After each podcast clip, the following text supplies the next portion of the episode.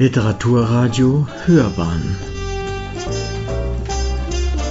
Abseits vom Mainstream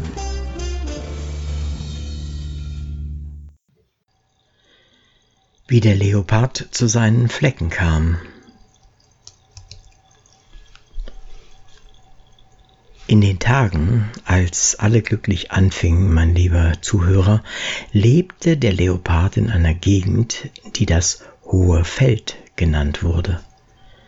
Denkt dran, es war nicht das tiefe Feld oder das Buschfeld oder das saure Feld, sondern das gänzlich kahle, heiße, besonnte, hohe Feld, wo es Sand gab und sandfarbene Felsen und nur Büschel von sandig gelbem Gras. Da lebten die Giraffe und das Zebra und die Elenantilope und der Kudu und die Kuhantilope und sie waren vollständig über und über sandgelb bräunlich. Aber der Leopard, der war der vollständig sandgelbst bräunlichste von allen. Eine Art grau-gelblich katzenförmiges Tier, das aufs Haar zu der vollständig gelblich gräulich bräunlichen Farbe des hohen Fells passte. Das war schlecht für die Giraffe und das Zebra und die übrigen, denn er legte sich zu einem vollständig gelblich, gräulich, bräunlichen Stein oder Grasflecken, und wenn die Giraffe oder das Zebra oder die Elenantilope oder das Kudu oder der Buschbock oder der Bontebock vorüberkamen, schreckte er sie aus ihrem sprunghaften Leben. Oh ja, das tat er, Außerdem gab es da noch einen Äthiopier mit Pfeil und Bogen. Das war damals ein gänzlich gräulich, gelblich, bräunlicher Mann, der bei dem Leoparden im hohen Feld lebte, und sie jagten zusammen. Der Äthiopier mit seinem Pfeil und Bogen und der Leopard ausschließlich mit seinen Zähnen und Krallen, bis die Giraffe und die Elenantilope und das Kudu und das Quagga und alle übrigen nicht mehr wussten, wohin sie noch springen sollten. Lieber Hörer, oh nein, sie wussten es wirklich nicht mehr. Nach langer Zeit äh, sie hatten alle ein langes Leben in diesen Zeiten, lernten sie allem aus dem Weg zu gehen, was wie ein Leopard oder Äthiopier aussah, und Schritt für Schritt die Giraffe zuerst, weil sie die längsten Beine hatte, verließen sie das hohe Feld. Sie machten sich davon, Tage und Tage und Tage lang, bis sie zu einem großen Wald kamen, vollständig voller Bäume und Büsche und ein streifiger, fleckiger, klecksiger Schatten, und da versteckten sie sich. Und nach langer Zeit, weil sie halb im Schatten und halb in der Sonne standen und wegen der flimmerflackernden Schatten der Bäume, die auf sie fielen, wurde die Giraffe fleckig und das Zebra streifig, und die Elenantilope und das Kudu wurden dunkler, mit kleinen, welligen grauen Strichen auf dem Rücken, wie Rinde auf einem Baumstamm, so dass du sie, obwohl du sie hören und riechen konntest, nur selten sehen konntest, und das nur, wenn du genau wusstest, wo du nachschauen solltest. Es ging ihnen wunderbar in den vollständig fleckig streifigen Schatten des Waldes, während der Leopard und der Äthiopier im vollständig gräulich gelblich bräunlichen hohen Feld draußen herumrannten und sich wunderten, wo all ihre Frühstücke und Mittagessen und Abendbrote geblieben waren. Schließlich waren sie so hungrig, dass sie Ratten und Käfer und Felskaninchen aßen, der Leopard und der Äthiopier. Und dann hatten sie das große Bauchweh, alle beide. Dann, ja, dann trafen sie Bavian, den hundeköpfigen, bellenden Pavian, der das wirklich weiseste Tier in ganz Südafrika ist. Sprach Leopard zum Pavian, und es war ein sehr heißer Tag. Sag, wo ist das ganze Wild hingegangen? Und Bavian zwinkerte, Er wusste es. Sprach der Äthiopier, Kannst du mir den derzeitigen Aufenthalt der eingeborenen Fauna nennen? Das bedeutet eigentlich genau dasselbe, aber der Äthiopier benutzte immer so lange Wörter. Er war erwachsen, das ist halt so. Und der Bavian zwinkerte, er wusste es. Dann sagte Bavian, das Wild ist zu den anderen Flecken gegangen und mein Rat an dich, Leopard, geh auch zu den anderen Flecken, sobald du kannst. Und der Äthiopier sagte, das ist alles sehr schön, aber ich möchte wissen, wohin die eingeborene Fauna gewandert ist. Da sagte der Bavian, die eingeborene die eingeborene Fauna hat sich der eingeborenen Fauna angeschlossen, weil es höchste Zeit für eine Veränderung war. Und mein Ratschlag für dich, Äthiopier, ist, dass du dich verändern solltest, sobald du kannst. Das verwirrte den Leoparden und den Äthiopier, aber sie gingen los, um die eingeborene Flora zu suchen, und plötzlich, nach so und so viel Tagen sahen sie einen großen, hohen, hochgewachsenen Wald voller Baumstämme, die alle vollständig gefleckt und verdeckt und verdreckt und bematscht und beklatscht und bekleckst und befleckt und kreuz und quer mit Schatten bedeckt waren. Sag das mal schnell und laut, dann wirst du sehen, wie sehr schattig dieser Wald gewesen sein muss. Was ist das? sagte der Leopard was da so vollständig dunkel und doch so voller kleiner Lichtstückchen ist.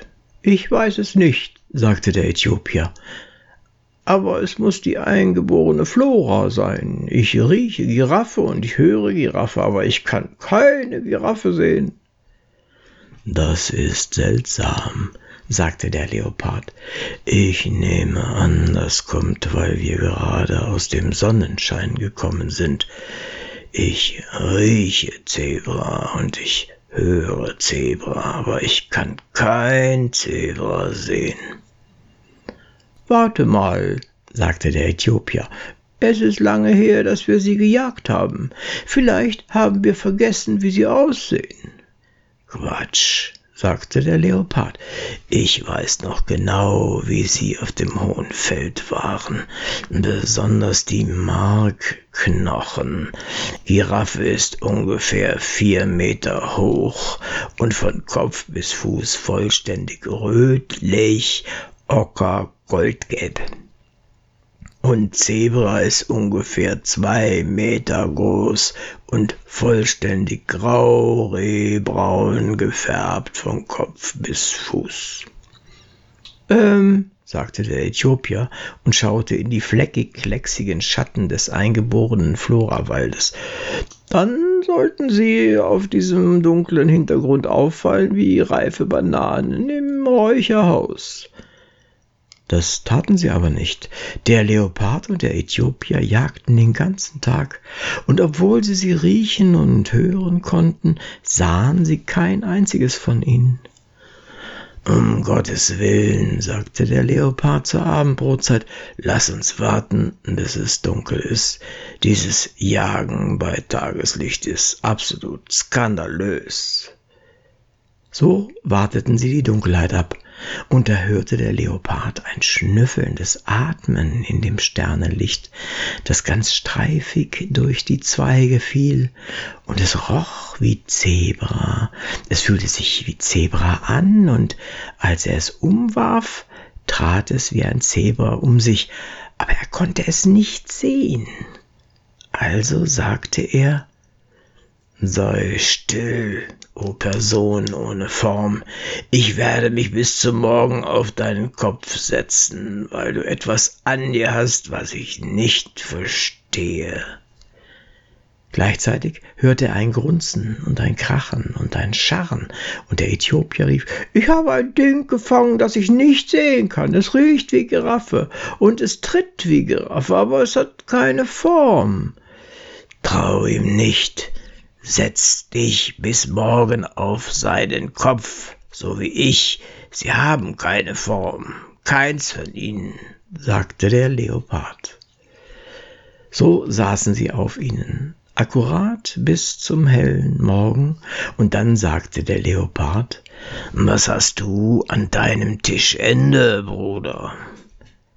Der Äthiopier kratzte sich am Kopf und sagte, es sollte vollständig zartgräulich rehbraun sein, und es sollte Zebra sein, aber es ist über und über mit schwarzen und purpurnen Streifen bedeckt. Was in aller Welt hast du mit dir angestellt, Zebra? Weißt du nicht, dass ich dich auf dem hohen Feld aus zehn Meilen Entfernung sehen konnte? Du hast überhaupt gar keine Form. Ja, sagte das Zebra, aber hier ist nicht das hohe Feld. Kannst du das nicht sehen? Jetzt kann ich's, sagte der Leopard, aber gestern ging es überhaupt nicht. Wie macht man das?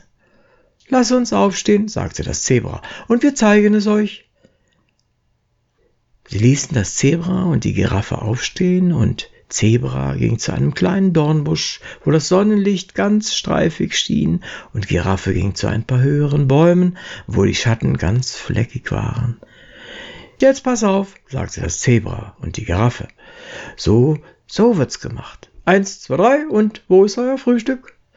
Leopard glotzte und Äthiopier glotzte, aber alles, was sie sahen, waren streifige Schatten und fleckige Schatten im Wald. Aber keine Spur von Zebra und Giraffe. Die waren einfach weggegangen und hatten sich im schattigen Wald versteckt. Hihi, sagte der Äthiopier, den Trick sollte man lernen. Nimm, nimm dir ein Beispiel, Leopard. Dich sieht man in diesem Dunkeln wie ein Stück Seife im Kohlenkasten. Oho, sagte der Leopard, würde es dich sehr verwundern zu hören, dass du in dieser Dunkelheit auffällst wie ein Senfpflaster auf einem Kohlensack? Gut, mit Beleidigungen fängt man kein Mittagessen, sagte der Äthiopier. Kurz und knapp gesagt, wir passen nicht zu unserem Hintergrund. Ich werde Bavians Rat annehmen. Er sagte, ich sollte mich verändern. Und da ich außer meiner Haut nichts habe, was ich ändern könnte, werde ich die ändern. Wozu? fragte der Leopard in fürchterlicher Aufregung. Zu einer nett aussehenden schwarz-bräunlichen Farbe, mit ein wenig Purpur darin und eine Spur Schiefergrau. Es wird das Optimale sein, um sich in Löchern und hinter Bäumen zu verstecken. So änderte er an Ort und Stelle seine Hautfarbe, und der Leopard wurde aufgeregter als je zuvor. Er hatte noch niemals gesehen, dass ein Mensch seine Hautfarbe änderte. Aber was ist mit mir? sagte er, als der Äthiopier seinen letzten kleinen Finger in die feine neue schwarze Haut verwandelt hatte. Na, du nimmst auch Babians Rat an. Der sagte, du solltest zu Flecken gehen. Das hab ich doch gesagt, sagte der Leopard. Ich bin so schnell ich konnte zu den neuen Flecken gegangen. Ich bin mit dir zu diesen Flecken gegangen und das hat mir viel Gutes gebracht. Oh, sagte der Äthiopier, Bavian hat keine Flecken in Südafrika gemeint, er meinte Flecken auf deiner Haut. Was soll das bringen? sagte der Leopard. Denk an die Giraffe, sagte der Äthiopier, oder wenn du Streifen bevorzugst, denk an Zebra. Sie sind mit ihren Streifen und Flecken perfekt zufrieden. Ähm, sagte der Leopard, ich möchte nicht wie Zebra aussehen. Niemals. Gut, dann denk dir was aus, sagte der Äthiopier, weil ich es hassen würde, ohne dich jagen zu gehen. Aber das muss ich wohl, wenn du darauf bestehst, wie eine Sonnenblume vor einem geteerten Zaun auszusehen. Hm, ich nehme dann also Flecken, sagte der Leopard, aber mach sie nicht so vulgär groß, ich möchte nicht wie eine Giraffe aussehen. Niemals. Ich mache sie mit Fingerspitzen, sagte der Äthiopier. Auf meiner Haut ist noch reichlich Schwarz übrig geblieben. Stell dich her. Dann presste der Äthiopier seine fünf Finger fest zusammen. Es war tatsächlich noch viel Schwarz auf seiner neuen Haut übrig und drückte sie überall auf den Leoparden, und überall, wo seine fünf Finger hinkamen, machten sie fünf kleine schwarze Abdrücke, alle ganz eng zusammen. Du kannst sie übrigens auf jedem beliebigen Leopardenfell sehen, lieber Hörer. An einigen Stellen rutschten die Finger und die Abdrücke wurden etwas verschmiert, aber wenn du dir jetzt irgendeinen Leoparden genau ansiehst, wirst du sehen, dass es immer fünf Flecken sind von fünf fetten schwarzen Fingerspitzen. Jetzt bist du eine Schönheit, sagte der Äthiopier. Du kannst draußen auf dem nackten Boden liegen und wie ein Haufen Kieselsteine aussehen. Du kannst auf den nackten Felsen liegen und aussehen wie ein Stück Lavagestein. Du kannst auf einem beblätterten Zweig liegen und aussehen wie Sonnenschein, der durch die Zweige fällt. Und du kannst gerade mitten auf dem Weg liegen und aussehen wie nichts Besonderes. Stell dir das vor und schnurre. Aber wenn ich das alles selbst bin, sagte der Leopard, warum bist du dann nicht auch fleckig geworden? Oh, glattes Schwarz ist für einen wie mich am besten, sagte der Äthiopier, ob wir nicht eins, zwei, drei unser Frühstück bekommen. So gingen sie los und lebten fortan glücklich und in Frieden, lieber Hörer. Das ist eigentlich schon alles. Äh, äh, und gelegentlich wirst du Erwachsene sagen hören, kann der Äthiopier seine Hautfarbe ändern oder der Leopard seine Flecken? Ich denke, so etwas Dummes würden nicht einmal Erwachsene immer wieder sagen, wenn der Leopard und der Äthiopier es nicht wenigstens einmal getan hätten. Was meinst du? Aber sie werden es nie wieder tun, mein lieber Hörer. Sie sind ganz zufrieden, wie sie jetzt sind. Ich bin der hochweise Bavian, hört mein weises Wort. Lass uns in der Landschaft ausgehen, nur wir zwei gehen fort. Leute sind gekommen mit der Kutsche zu Besuch, aber Mama ist da. Ja, ich darf gehen, wenn du mitkommst. Kindermädchen sagte ja. Zu den Schweineställen gehen und uns auf den Hofzaun setzen, den Kaninchen was erzählen, schau, wie sie durchs Gatter wetzen. Wir sollen, ach egal, Papa, Hauptsache wir allein zu zweit. Wir sollen auf Entdeckung gehen, bis zum Abendbrot ist Zeit. Hier, Deine Stiefel bring ich dir, die Mütze und den Stock. Hier auch noch gutes Kaugummi. Komm schnell, wir hauen ab. Es sprach Uwe Kulnig.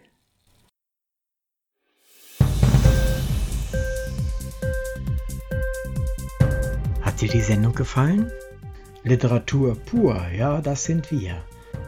Natürlich auch als Podcast. Hier kannst du unsere Podcasts hören. Anchor, Spotify, Apple Podcasts, iTunes, Google Podcasts, Radio.de und viele andere mehr.